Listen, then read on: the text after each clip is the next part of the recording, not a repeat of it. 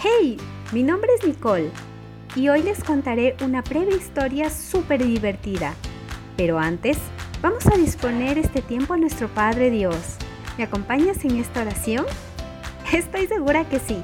Así que cierra tus ojos, inclina tu cabeza que vamos a comenzar. Padre amado, te doy gracias por permitirnos disfrutar de tu palabra.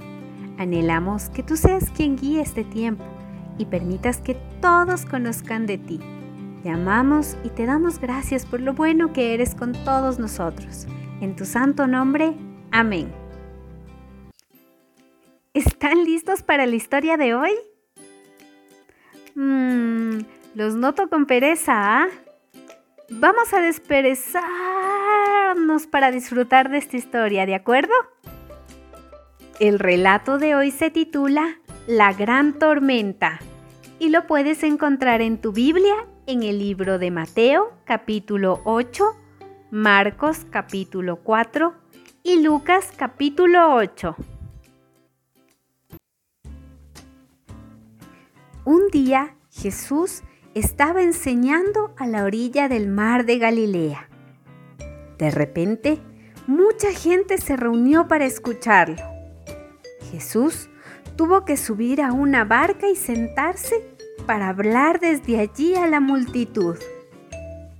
Al llegar la noche, Jesús dijo, Vamos al otro lado del lago. Entonces partieron, y mientras navegaban, Jesús se quedó dormido del cansancio. De pronto se desató una tormenta y el agua empezó a meterse en la barca.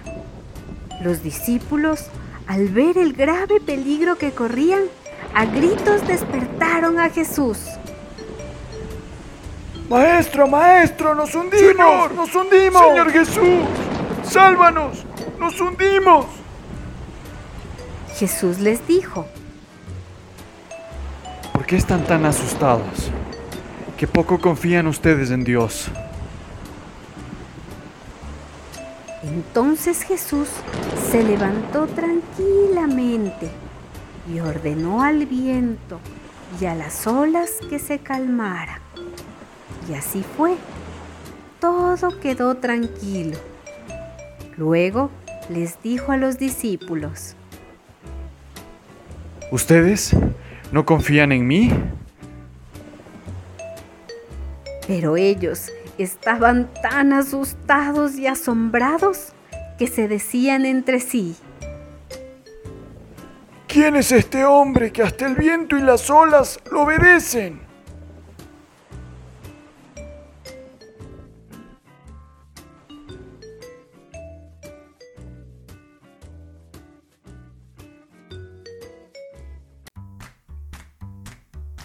¿Sabías que el histórico lago de Tiberíades, conocido en la Biblia como el Mar de Galilea, ha sido durante milenios un lugar de pesca? Pero a fines de abril del 2010, el gobierno israelí anunció que ya no se permitiría a nadie pescar allí durante varios años, para permitir una recuperación ecológica del lago. Los peces necesitan tiempo para volver a crecer y las aguas habían disminuido. ¿A que no sabías este dato curioso, verdad? ¡Guau! ¡Qué tiempo tan edificante hemos compartido! Que tengan dulces sueños y que los angelitos los abriguen en esta noche. Los espero en la próxima historia. ¡Hasta pronto!